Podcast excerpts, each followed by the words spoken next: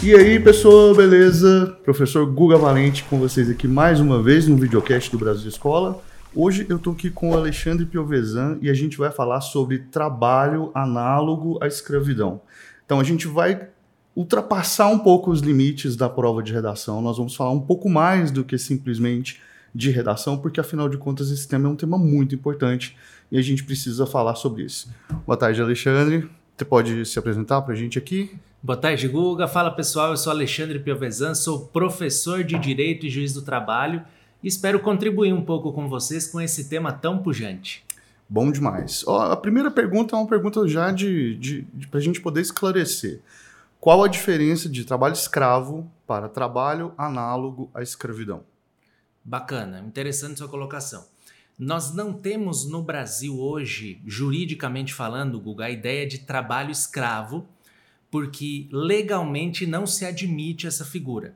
Mas, de fato, nós podemos ter situações análogas à de escravidão, que são reguladas pelo Código Penal, artigo 149, que envolvem trabalhos em condições degradantes, excesso de jornada de trabalho, trabalho com limitação é, de locomoção do trabalhador. Então, quando a gente fala em trabalho em redução à condição análoga de escravo, é levando em consideração que o nosso ordenamento jurídico não permite trabalho escravo. A gente não tem mais essa figura desde a Lei Áurea. Mas nós podemos ter situações de superexploração que se assemelham ao trabalho escravo. Excelente. Então a gente não fala em trabalho escravo hoje mais por uma questão jurídica e porque as formas de, de, de escravização, vamos dizer assim, né, desse tipo de trabalho forçado, aliás, trabalho forçado e trabalho análogo à escravidão é diferente também ou não?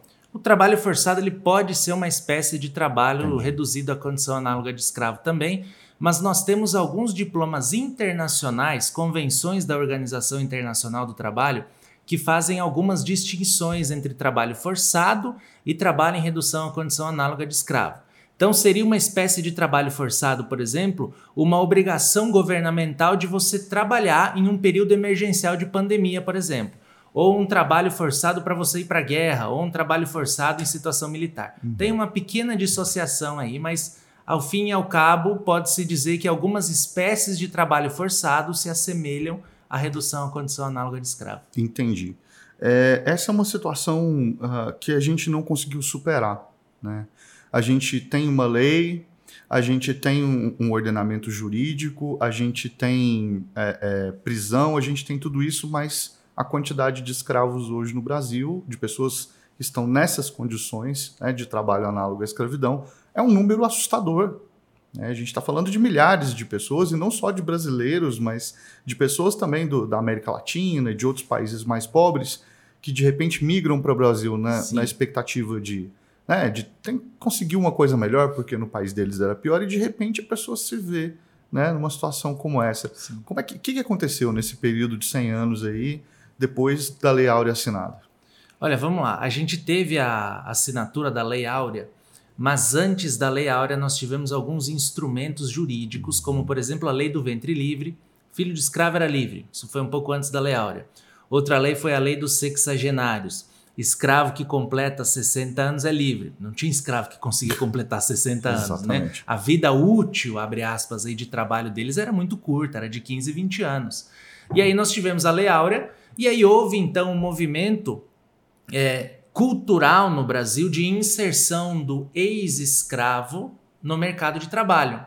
Só que o que, que acontecia? Né? Nós tivemos aí uma necessidade de aprimoramento de uma mão de obra que o sujeito que então escravo, ele não tinha uma condição de aptidão de conhecer terra, de se aprimorar culturalmente. É, ele era um, um sujeito que psicologicamente, veja, ele vinha de centenas de anos de escravização, então ele estava sujeito a uma situação de subjugo em relação à figura do patrão.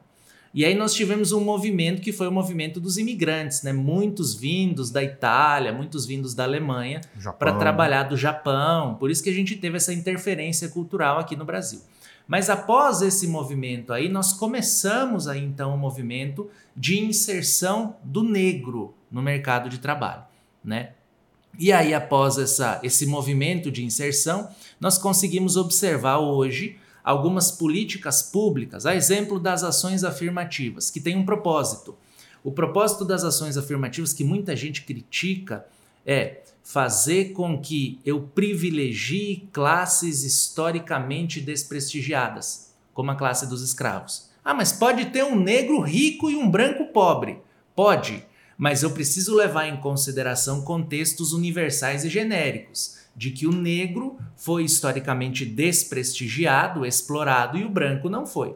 E aí nós tivemos esses movimentos aí de ações afirmativas muito influenciados também, sobretudo pelos movimentos norte-americanos, né? Sobretudo os movimentos norte-americanos do norte dos Estados Unidos, que aboliu a escravidão muito antes do que o sul dos Estados Unidos. Uhum. E a partir disso aí a gente teve uma construção jurídica grande, né? Até se chegar à nossa situação aí, pulando algumas etapas da história, a nossa situação atual, situação de hoje, o retrato da escravização hoje, que é um retrato de escravização do trabalhador moderno, que a gente já não leva mais em consideração hoje a situação de cor, como se levava antigamente, uhum. né? Então, hoje o trabalho escravo, ele leva em consideração aquele sujeito que trabalha 15, 20 horas por dia, que trabalha em condições insalubres, extremamente degradantes, que tem limitação de locomoção, e nós temos alguns setores da economia em que essa chaga social do trabalho escravo ela aflora mais, né? Como por exemplo, aí trabalho em carvoarias, que são trabalhos normalmente exercidos aí no meio do mato, nos confins em que a fiscalização dificilmente chega, e aí nós temos essas figuras de subtrabalho. O que nós temos também hoje, né, eu, eu vou falando aqui, você me interrompe se eu estou falando demais, viu? Tá bom, tá eu, eu, eu, sou, eu sou muito falador. Mas nós tivemos também e temos hoje um movimento que é o um movimento de receber no Brasil refugiados. Uhum. E esse movimento de recepção de refugiados aqui é um movimento que tem gerado também muito trabalho em redução análoga de escravo. É, assim, te interrompendo aqui rapidinho, já que você, você me deu essa. Vamos lá, vai lá. é, nós tivemos no Enem, na, na, na, redação do Enem do ano de 2012, um tema relacionado à questão dos movimentos migratórios para o Brasil no século XXI. Isso muito em conta do, do, momento político que o Brasil vivia, de economia, né? muita gente vinda da Europa para cá, gente, enfim, de todos os lugares do mundo estavam vendo no Brasil ali um, um, momento econômico muito bom. Né? Então, esse movimento migratório vem para cá. Só que as, as, mudanças políticas no Brasil elas acontecem muito rapidamente. Né? Então, a gente, a gente vive uma montanha russa constante aqui no país. A gente não tem um período muito longo uh, uh, de, de, um tipo de, de pensamento econômico, né? Que a longo prazo não tem pensamento de Estado, né? Muitas vezes, às vezes tem um pensamento de político, né? Ou de partido. Sim. Isso é, isso é, talvez seja um grande problema.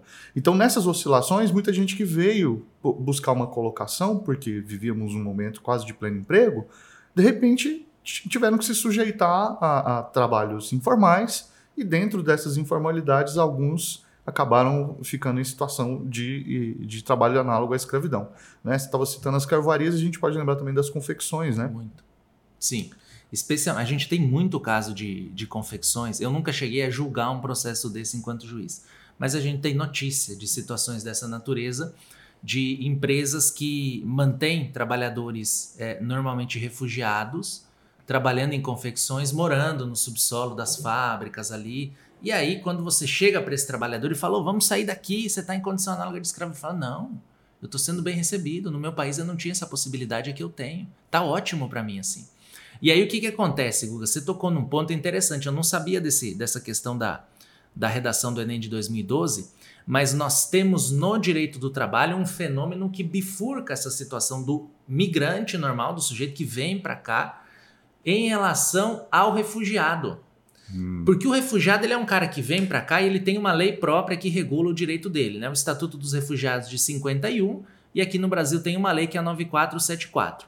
Esse cara ele tem uma proteção especial em relação ao estrangeiro que simplesmente vem para cá para trabalhar ou que vê um, um fomento econômico que vem para cá.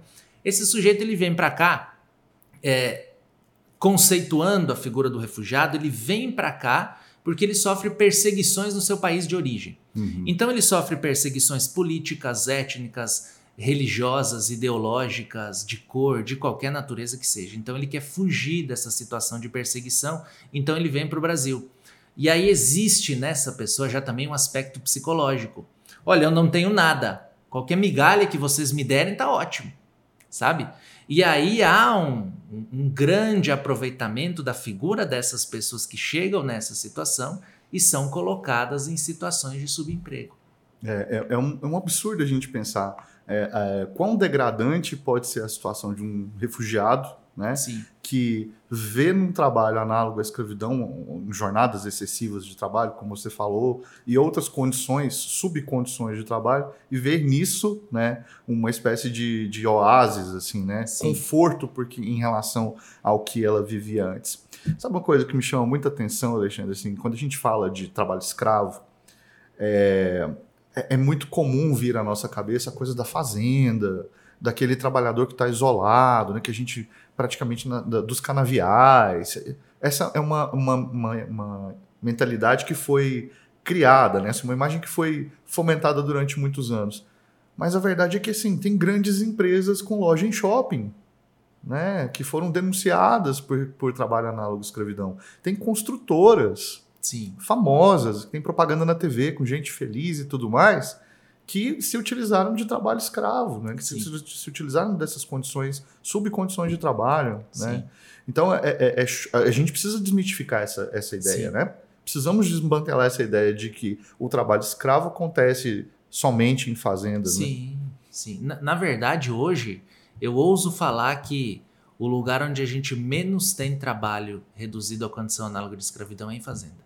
É no agronegócio. Por quê? Porque veja só, o, o Brasil é um país essencialmente é, voltado para setor produtivo. Né? Todo mundo fala que o Brasil é o celeiro do mundo, enfim. Então, os olhos do mercado exterior eles estão muito atentos a tudo que acontece aqui em termos de agronegócio. Então, existe uma necessidade de regulação e de cuidado muito grande.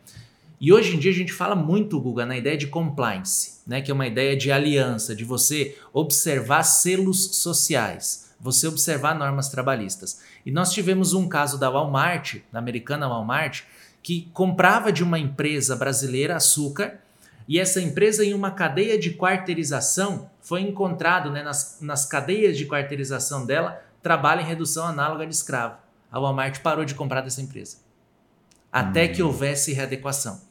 Então, hoje, em termos regulatórios e de fiscalização, onde a gente mais tem fiscalização é nesse setor, no setor produtivo. Porque nós temos muito flerte com o mercado internacional a partir daí. E aí o que, que acontece? Os outros setores se aproveitam disso aí. Uhum. Porque não tem uma regulação tão ostensiva quanto a regulação que a gente tem no agronegócio. Tanto que você disse aí, disse certo. Temos exemplos de, de trabalho em redução análoga de escravo em diversas situações de construção civil, confecções, contratos de facção, que normalmente são contratos fraudulentos né, de facção. Eu contrato uma empresa para fazer roupa para mim, mas na verdade essa empresa é uma é algo vinculado a mim e ela está retendo trabalhadores em condição análoga de escravo. A gente teve situações recentes dessa natureza, enfim. Então hoje o trabalho escravo ele é muito mais urbano do que rural. Uhum. E aí, assim, é, no Brasil, a, a, a, gente tem essa situação acontecendo, mas ela não é exclusiva daqui. Nós sabemos que Sim. muitos outros países né, é, têm regimes eh, de trabalho forçado, de trabalho reduzido à condição. Como é que é? Reduzido à condição análoga de escravo. Reduzido à condição análoga de escravo, comparável a de escravo, né?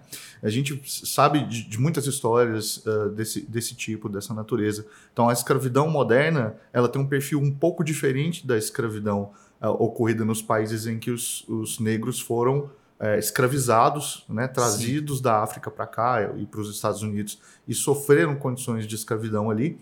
É, hoje é, é, muito diferente, né? A, a, a, situação é muito diferente. Mas na cultura brasileira, nós mantivemos algumas coisas mais ou menos do mesmo jeito. A gente mudou a forma de pagamento, mas o tipo de pensamento escravagista existe até hoje na nossa sociedade. A nossa arquitetura prevê um, uma, um quarto de empregada, né? que era a, o criado na época da escravidão, que tinha esse espaço menor, reduzido, a dependência de empregada. Né? É, a gente vê, por exemplo, que a maior parte das pessoas que, que trabalha arrumando casa, que é babá, que faz o trabalho pesado mesmo, são pessoas pretas. Então, a gente mudou os nomes, mudaram as relações de trabalho para melhor, né, para muito melhor, é, para carteira assinada, para um monte de situações, mas o estigma associado à pessoa preta ainda, mantém, ainda se mantém. Sim. Né? A gente ainda vê isso acontecer até hoje. Então, é, é, só que hoje, além desse fator cultural, que aí já não está mais relacionado à questão do trabalho em si, uh, do trabalho análogo à escravidão em si, mas ao fato de a pessoa, do preconceito né, que se manteve. Sim. Fora isso, você ainda tem todas as outras pessoas que, independente do, do processo de escravidão no Brasil, passam por esse processo.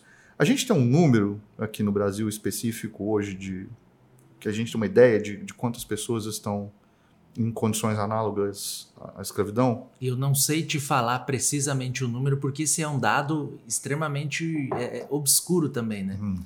A gente pode estimar alguma coisa, mas Aham. se há alguém em condição análoga de escravo, existe a Frente Móvel de Fiscalização, composta pelo Ministério do Trabalho, MPF, Polícia Federal, uhum. Ministério Público do Trabalho, que vai lá e tira as pessoas dessa situação. Uhum. Então, é provável que haja alguma estimativa aí, mas do que se conhece, se rompe com esse ciclo, uhum. né? Claro que no oculto deve haver, uhum. mas eu não sei te falar o certo hoje um número preciso a disso gente, não. A gente não tem, a gente tem alguma alguma estatística no sentido de eu estou perguntando isso porque é importante sim, a gente ter sim, números para a gente usar numa redação, por exemplo. Sim, né? Esse tema é um tema que não caiu no Enem. Sim. Então, assim, é um absurdo não ter caído esse tema no Enem ainda, porque né, é um tema super urgente. Assim. Bastante. Então é importante a gente ter alguns dados nesse sentido. Uh, a gente tem números, por exemplo, de quantas pessoas foram resgatadas né, em um período de tempo. Você tem alguma sim, coisa sim. nesse sentido? Não, de cabeça não, tá. eu, eu, eu, não decoro essas estatísticas, uhum. não. Mas a fonte para buscar essas estatísticas Ótimo. é muito simples. No próprio site do Ministério do Trabalho e Previdência, a pessoa consegue entrar, ter acesso a essas, a, a essas estatísticas de resgate de trabalho da Frente Móvel de Fiscalização. Da mesma forma, no próprio site do Ministério Público do Trabalho. A Ótimo. pessoa consegue buscar isso. O judiciário ele não fica preso a essas estatísticas porque o, o meu trabalho enquanto juiz ele é um trabalho mais repressivo, uhum. né? Eu já entendo o problema quando ele chega pronto para mim. Olha, tá aqui o problema, a gente encontrou pessoas em redução análoga de escravo. Mas existe um trabalho prévio, preventivo, fiscalizatório, que é, como eu disse, da frente móvel, e esses dados com certeza constam nos uhum. sites lá de é, é, quantos trabalhadores foram resgatados no ano tal uhum. em redução à condição análoga de escravo. Seria. E aí, claro, que a gente tem nesse resgate, isso eu te digo com precisão, nós conseguimos enxergar que existem algumas regiões do Brasil em que existe uma situação um pouco mais hipertrofiada de redução à condição análoga de escravo e outras regiões do Brasil que existe menos. Uhum. Né? Então, norte e nordeste, normalmente nós encontramos focos maiores de trabalhador em redução à condição análoga de escravo. Na verdade, até no norte, muito mais no norte que no nordeste. Né? Nós temos visto alguns focos nessa, nesse setor de confecções no sudeste do Brasil, que é um setor, um, uma região mais industrial. E agora, com essa migração né, do trabalho escravo que a gente teve ao longo desse nosso movimento social, que ele sai do campo, ele vai mais para a cidade, nós observamos também a mudança desse foco dessa forma. Uhum. É, eu estava eu tava pensando aqui exatamente sobre isso, né? Assim, como é que o trabalho é, foi mudando com o passar do tempo, né? E como é que esse, essas pessoas que escravizam essas outras, né, foram também uh, ajustando novos meios para poder se manterem é, exercendo um, um, papel de ganhar muito mais dinheiro do que Sim. teria que ganhar se seguisse a, a, a CLT, né, por exemplo. É, e, e, e é, como é que a gente, como é que a Organização Interna Internacional do Trabalho, o que, que ela fala sobre essa questão? Assim, você tem uma, sim, uma, sim, uma, sim. uma coisa para falar para a gente sobre esse, esse organismo? O que, que ele faz? O que, que a OIT faz? O que, que a OIT faz? A OIT é a Organização Internacional do Trabalho. Ela é vinculada à Organização das Nações Unidas e ela tem como propósito a pacificação das relações de trabalho e a progressividade de direitos trabalhistas. Então a, a OIT ela tem mais de 180 convenções. O que, que são convenções? Os países que participam da OIT, inclusive o Brasil, vão lá e aí são feitas convenções, ou seja, padrões mínimos internacionais de trabalho. Então, tem convenção sobre trabalho do menor, saúde segurança, discriminação, trabalho da mulher, trabalho marítimo, proteção de culturas indígenas. Tem várias convenções nesse universo de 180 e tantas, inclusive convenção que protege ou que veda trabalho em é, é, subserviência do trabalhador reduzido à condição de trabalho é, escravo. Uhum. Aí nós temos dentro da OIT algumas convenções que são conhecidas como core obligations, são princípios fundamentais da OIT. E um dos princípios fundamentais da OIT é a erradicação da redução do trabalhador à condição análoga de escravo. Então hoje, Google, o que, que a gente observa? Quando a gente vê a OIT, nós precisamos pensar em um mundo cosmopolita que, que é o mundo cosmopolita? O Brasil tem a lei dele, a Argentina tem a lei dela, Estados Unidos tem a lei dele, Itália tem a lei dela, enfim. Mas nós precisamos compreender que há um padrão global a ser seguido por todos os países. Uhum. Você pode ter a sua lei, mas a sua lei não pode ser menos do que isso aqui. Uhum. Então a OIT ela trabalha mais ou menos te dando um piso legislativo. Olha, países, vocês vão ter que fazer isso aqui.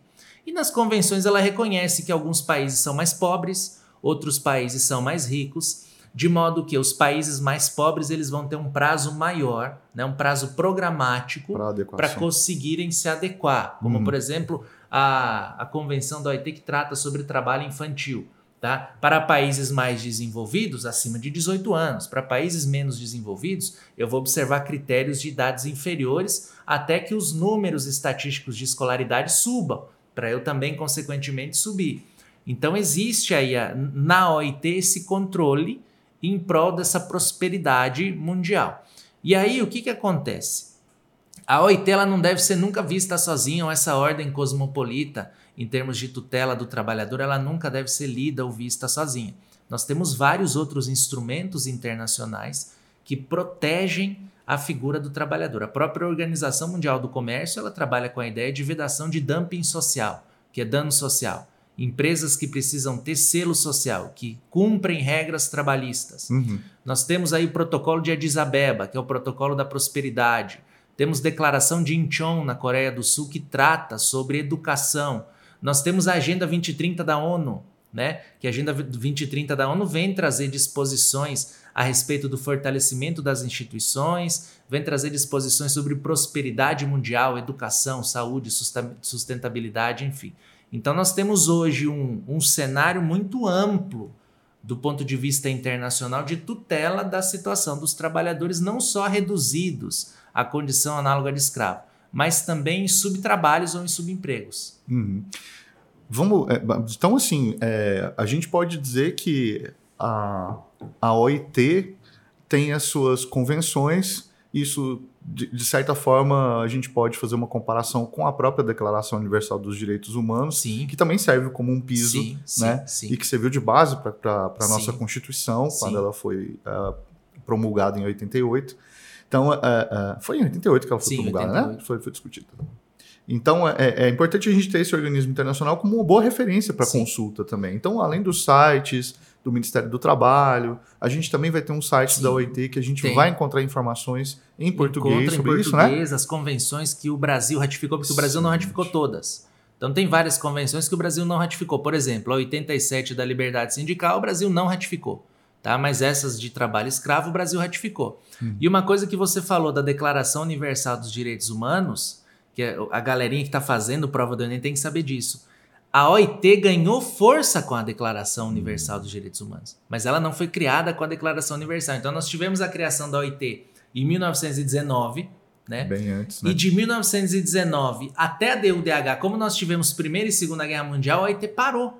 Ela existia no papel, mas ela não fazia nada. Aí com a DUDH, que é da década de 40, nós tivemos novamente esse fenômeno de cosmopolitismo no direito, uhum. especialmente no direito do trabalho.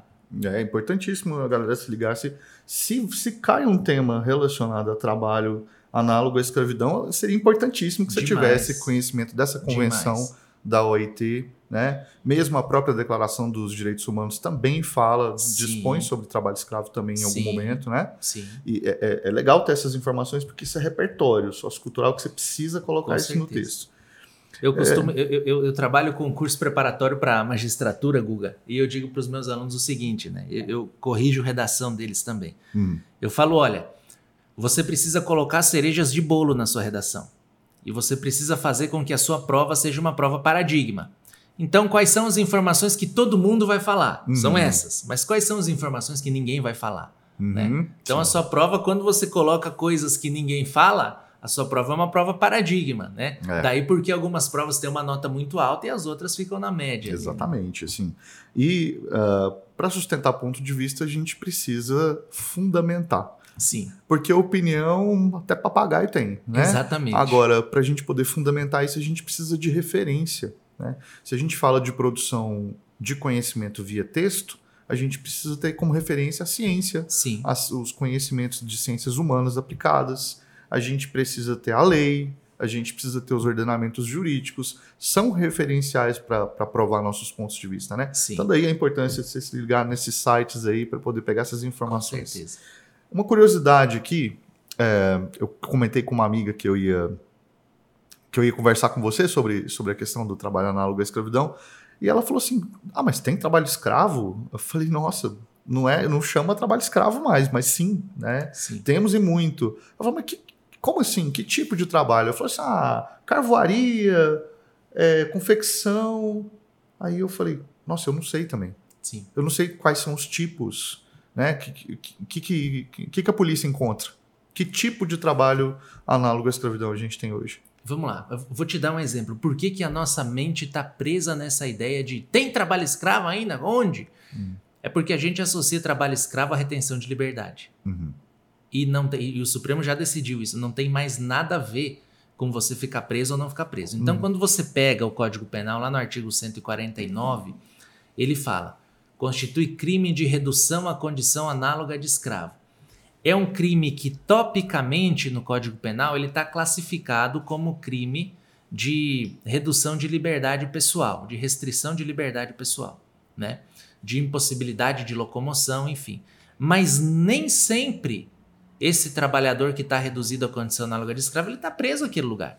Então, lá no 149 fala o seguinte: olha, se você tem jornada de trabalho exaustiva, o que é uma jornada exaustiva? Você pode trabalhar no escritório e trabalhar 18 horas por dia. Hum. Né? Ah, mas esse cara não está preso. Ele não está preso lá. Mas as 18 horas que ele fica lá não retém indiretamente a liberdade de ele fazer alguma outra coisa? Esse é o primeiro, o primeiro exemplo que eu te trago. Segundo, trabalho degradante. Imagina um trabalhador que trabalha em um setor da indústria. Vamos, vamos citar uma hipótese aqui: um frigorífico. Uhum.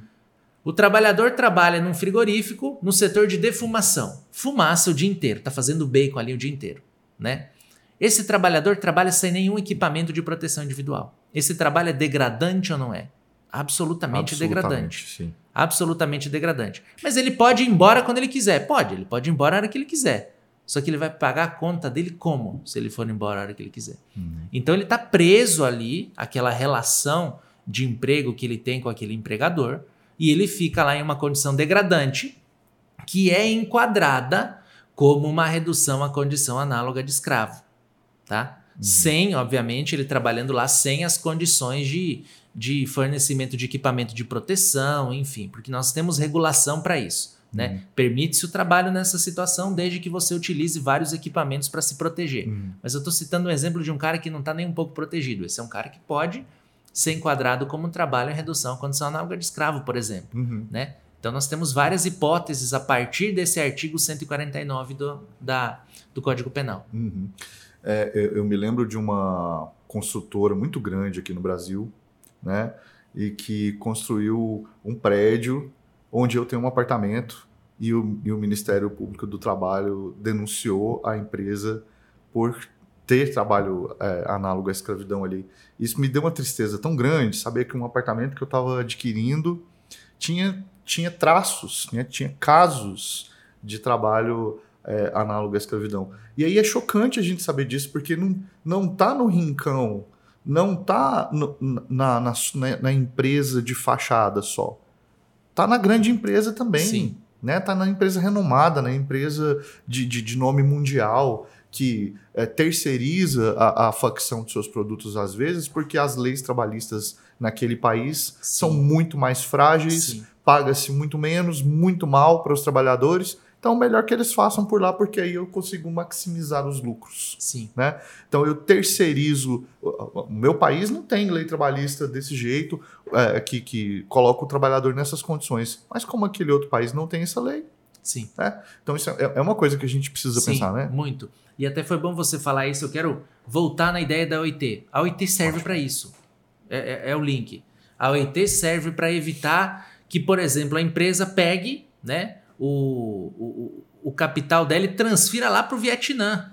Que ela vai produzir um tênis por um dólar. Enquanto que no país dela ia produzir por 10, por 15, né? Para vender por 100. Uhum. Então é esse movimento que acontece. Mas hoje, isso eu observo, Guga. A gente tem criado, e sobretudo as empresas, os empregadores, eles têm criado uma conduta, né? Uma cultura contra esse tipo de, de comportamento. Você sabe por quê? A construtora que tem trabalhador em condição análoga de escravo está prejudicando quem? Ela prejudica o trabalhador diretamente. Uhum. Mas ela está prejudicando o concorrente dela que está pagando certo. Uhum. Né? Que está segurando o trabalhador trabalhando ali oito horas por dia, que se faz hora extra, paga aquele trabalhador que faz hora extra, que paga todos os direitos desse trabalhador. Então, quando nós falamos na ideia de compliance, que eu te disse que a Walmart rompeu um contrato aqui no Brasil, é porque hoje as empresas querem uma competição livre, que é o que a Constituição assegura. Essa liberdade de competição, essa livre iniciativa. Hum. Porque quando você escraviza alguém, você há de convir comigo, você está passando a perna na sociedade. Sim. Você não está só escravizando aquela pessoa. O seu concorrente, você está competindo, produzindo mais barato do que ele. Então você pode vender um pouco mais barato. Então ele está se ferrando lá para pagar as contas dele e você está fazendo isso. Então existe hoje uma construção nós estamos observando esse movimento de construção coletiva, de pensamento coletivo, de que a escravização, a superexploração do trabalhador, ela não é boa, não é boa para ninguém, uhum. nem para quem explora e principalmente para quem explora. Porque quando você explora, que vem a justiça e te condena, as condenações são multimilionárias. É. Né? A gente tem um, um discurso hoje é, que é um discurso muito perigoso, que é esse de que a gente tem que trabalhar demais né? É, trabalhe enquanto eles dormem, né? Essa ideia de que nós temos que produzir muito. E, e isso, a, a, filosofia, a sociologia já tratou disso em vários trabalhos. Tem um, um filósofo é, coreano, alemão, né? Que fala sobre isso no trabalho dele, né? Sobre essa coisa da, da gente viver Antes a gente tinha, a gente tinha medo de ser demitido porque a nosso, nosso desempenho dependia de como o patrão enxergava a gente trabalhando demais. Hoje a gente se cobra trabalhar demais porque parece que tem que ser assim para a gente poder ser reconhecido, né? Porque isso de demanda, por exemplo, quanto a gente vai conseguir cons consumir, Sim. se vamos ganhar mais dinheiro com isso. Em algum momento essas coisas se cruzam aí. Eu, eu, eu pare, parece que eu consigo enxergar que a, a, a pessoa, por exemplo, que se dedica a esse tipo de coisa, é, que patrão que vai achar ruim uma pessoa que quer trabalhar mais tempo sem receber hora extra, por exemplo? Sim. Né? Então, assim, acredito que em algum momento vai ter alguém trabalhando dentro de um escritório que vai falar assim: chefe, eu vou ficar aqui porque eu vou terminar esses relatórios hoje. Não, mas já acabou seu horário aqui, eu não vou pagar hora extra. Não, pode ficar tranquilo que eu vou, eu vou fazer porque eu quero fazer. Né? E aí é onde se confunde o amor pelo trabalho pelo vício pelo trabalho. Então eu imagino que haja escravos involuntários. Né? Deve haver gente que, que se propõe a fazer esse tipo de situação. E aí, quando você tem um patrão que vê uma coisa dessa, ele deve de repente achar, poxa, né? Se a pessoa está fazendo por livre espontânea vontade, quem sou eu para negar isso? Mas tá errado. É, eu acho que isso aí é uma questão que vai muito mais da consciência subjetiva da pessoa que está fazendo. Uhum. Da que permite e da que faz. Uhum. Né? Porque nós podemos chegar nas seguintes situações: o sujeito que está lá trabalhando demais, o sujeito que está lá fazendo demais, está produzindo demais, né? E ele está produzindo em prol de uma promoção, algo assim, por exemplo, né? Primeiro, o empregador está errado se não paga hora extra para esse cara. Deveria hum. pagar hora extra para esse sujeito. Vamos esclarecer aqui para os nossos, nossos telespectadores, aqui, os nossos alunos queridos. O que, que é hora extra? Quanto que é a hora extra? Hora extra é você trabalhar além do seu limite de jornada. Via de regra no Brasil, 8 horas por dia. Existem algumas categorias que a jornada é menor. Trabalhador em telemarketing, 6 horas. Bancário, 6 horas, né? Mas via de regra, jornada de 6 horas, de 8 horas. É você trabalhar, hora extra é você trabalhar mais do que 8 horas. As horas que passam das 8 horas, você recebe o valor da hora mais 50%. Ah, tá? perfeito. Você recebe o valor da hora mais 50%. Essa questão da produtividade, por isso que eu te falei, ela é uma questão extremamente subjetiva. Então, eu vou te trazer um exemplo próprio meu. Eu passei no concurso da magistratura na época eu tinha 24 anos. Eu fui o juiz do trabalho mais novo do Brasil. Eu paguei uma conta para isso aí. Uma conta de ficar estudando até uma, duas da manhã e ter que acordar às 5, 6 da manhã. Mas eu sabia que eu ia colher. Né? Uhum. Eu sabia que o que eu estava fazendo eu ia colher. Uhum. Por isso que vai muito, penso eu, da compreensão individual da pessoa que faz e da pessoa que permite que se faça, né? E aí eu digo empregado e empregador. Você precisa ter essa, essa, essa compreensão, essa, essa predisposição para fazer isso. Que a gente tem muitos exemplos de pessoas que trabalham muito e o trabalhador e o empregador não paga essa hora extra. Isso aí tem muito na justiça, né? Na justiça só chega problema, na verdade, semelhante a esse aqui. E tem pessoas que trabalham muito e recebem hora extra. E tem casos também de pessoas que trabalham muito porque gostam e porque elas se sentem pertencentes àquele negócio que elas estão. Uhum. Que muito se fala, Guga, em ideia de colaborador, né? Colaborador, meu colaborador tal. Essa posição do colaborador hoje, em termos de recursos humanos, ela é uma posição muito condenada. Porque você não pode ter colaborador, você tem que ter pertencentes. Então, quando você tem um negócio, você tem que ter uma pessoa que trabalhe com você, que ela se sinta pertencente daquilo ali. Uhum. Ou seja, o cara tá lá porque ele tá feliz, porque ele tá gostando, porque ele tá trabalhando, porque ele quer fazer isso aí. Então a nossa cultura é uma cultura de, como você falou, produzir, produzir, produzir, produzir. Mas produzir por produzir, qual é o resultado que isso traz? Nenhum. Uma produtividade inefetiva é o mesmo que não produzir. Agora, uma produtividade efetiva é o quê? É você estar tá produzindo em prol de um resultado que você quer colher e você está produzindo voluntariamente e feliz. Eu escutei uma, um, relato de um conhecido esses dias que ele trabalha em uma empresa da China que veio para o Brasil. E aí ele é de São Paulo, fizeram uma reunião e aí veio o vice-diretor dessa empresa no, no mundo, veio para cá para conversar com o pessoal, centenas de trabalhadores lá, e uma menina levantou a mão e falou assim: ah, olha, eu venho da empresa tal, lá era muito bom, uma empresa americana, mas aqui eu sinto às vezes que a empresa não se preocupa com a nossa felicidade. Aí ele falou assim para ela: mas você não está aqui para ser feliz, você está aqui para trabalhar. Olha a cultura. Olha a mentalidade. Olha a cultura. Né? Veio de onde? Veio da China. Uhum. Lá se tem essa cultura. Aqui não se tem mais essa cultura. Né? E a gente vê sim um movimento hoje que é um movimento de superprodutividade. Mas é preciso fazer um alerta. A superprodutividade ela vai trazer o que para você? Ela vai trazer uma liberdade. O Renato Russo tem uma música que ele fala disciplina e liberdade. Né? Ou seja, olha, eu vou me disciplinar, eu vou produzir bastante para eu colher uma liberdade. Quando eu tiver 50, 60 anos, eu tá economicamente, né, que as pessoas pensam muito nisso, economicamente livre. Aí você está plantando para você colher alguma coisa. Uhum. E essa é a minha concepção. Agora, quando você faz simplesmente por fazer e o seu empregador não paga, essa é uma situação de superexploração do trabalhador. Uhum. Né? É, as, as leis trabalhistas é, na Itália, elas são muito semelhantes às nossas em termos de férias, um terço de férias e tudo mais. E assistindo a um documentário do Michael Moore, aliás, o invasor americano, um documentário muito interessante. E nos Estados Unidos as leis trabalhistas são muito diferentes das nossas, né? Da, da, da, brasileira e italiana.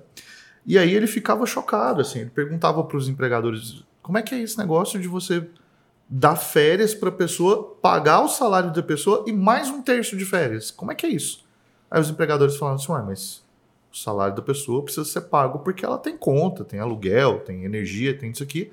E se ela está de férias e quer fazer uma viagem, que dinheiro que vai sobrar para ela viajar? Então precisa de um terço de férias.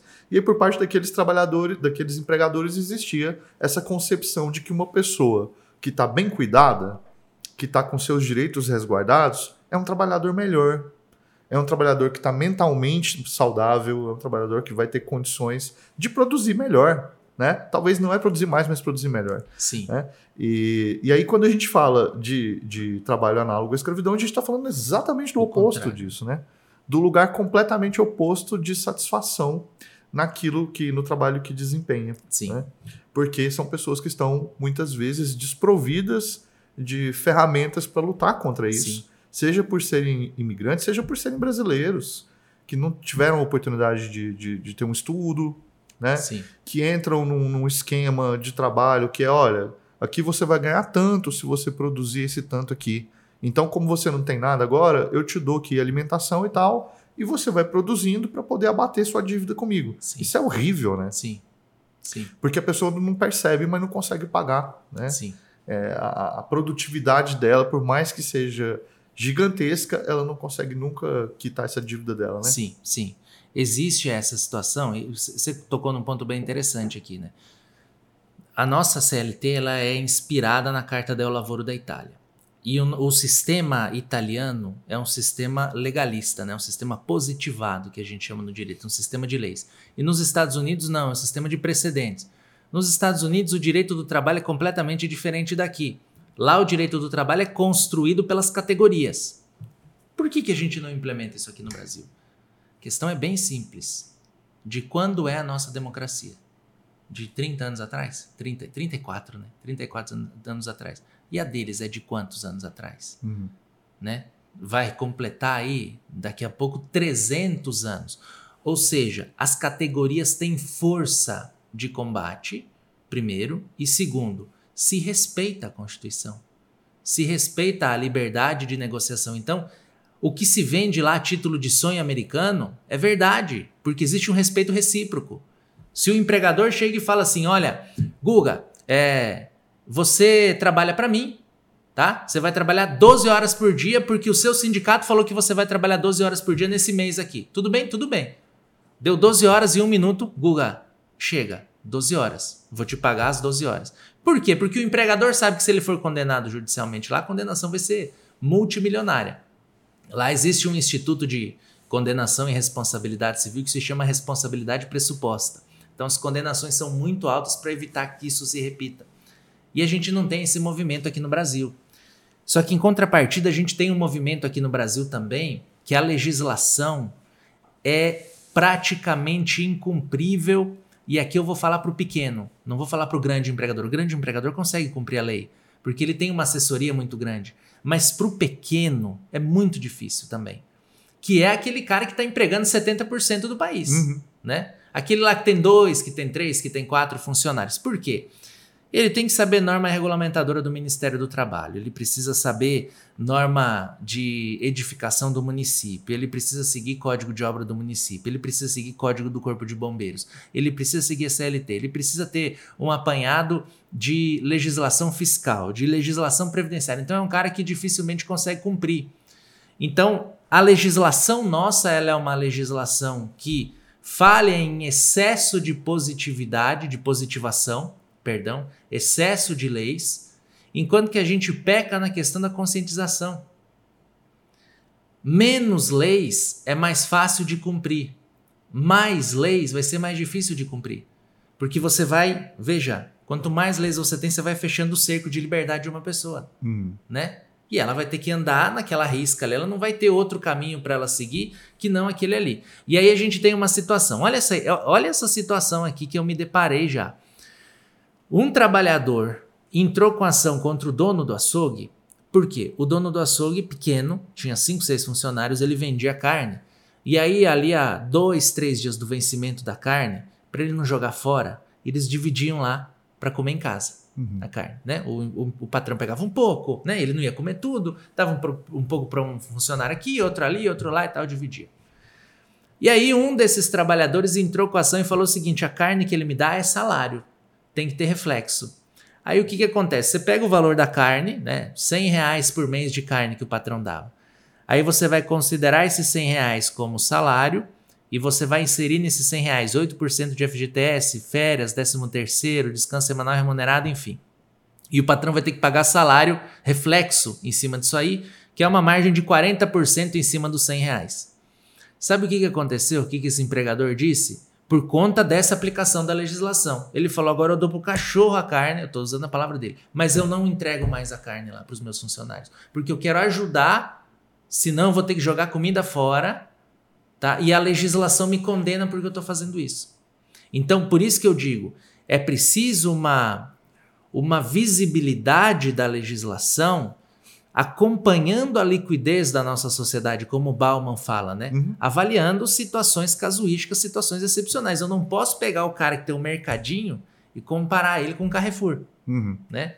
Esse e é o grande olha problema. que a gente nem falou dos encargos que esses pequenos empresários, microempresários têm para poder manter um funcionário dentro da CLT bonitinho como tem que ser. Sim. Né? Então, assim, que fique claro, né? Ninguém aqui tá, tá dizendo que não tem que ter CLT, que os direitos. Não, muito pelo claro. contrário, é o oposto disso. O oposto disso. Né? Que todos os direitos sejam assegurados, mas que, que haja uma desburocratização né, que não prejudique nem patrão nem empregado. É, e, e né? a gente teve aí um, por exemplo, a gente teve a reforma trabalhista. Né? A reforma trabalhista aconteceu em 2017 e ela teve uma tramitação recorde no Congresso. Ela foi aprovada em quatro meses. Hum, a reforma absurdo, trabalhista. né? Não, não, não, tem nada que é, que, é, que não tem nada tão rápido e tão importante quanto que foi aprovado tão rápido. Foi aprovado em quatro meses.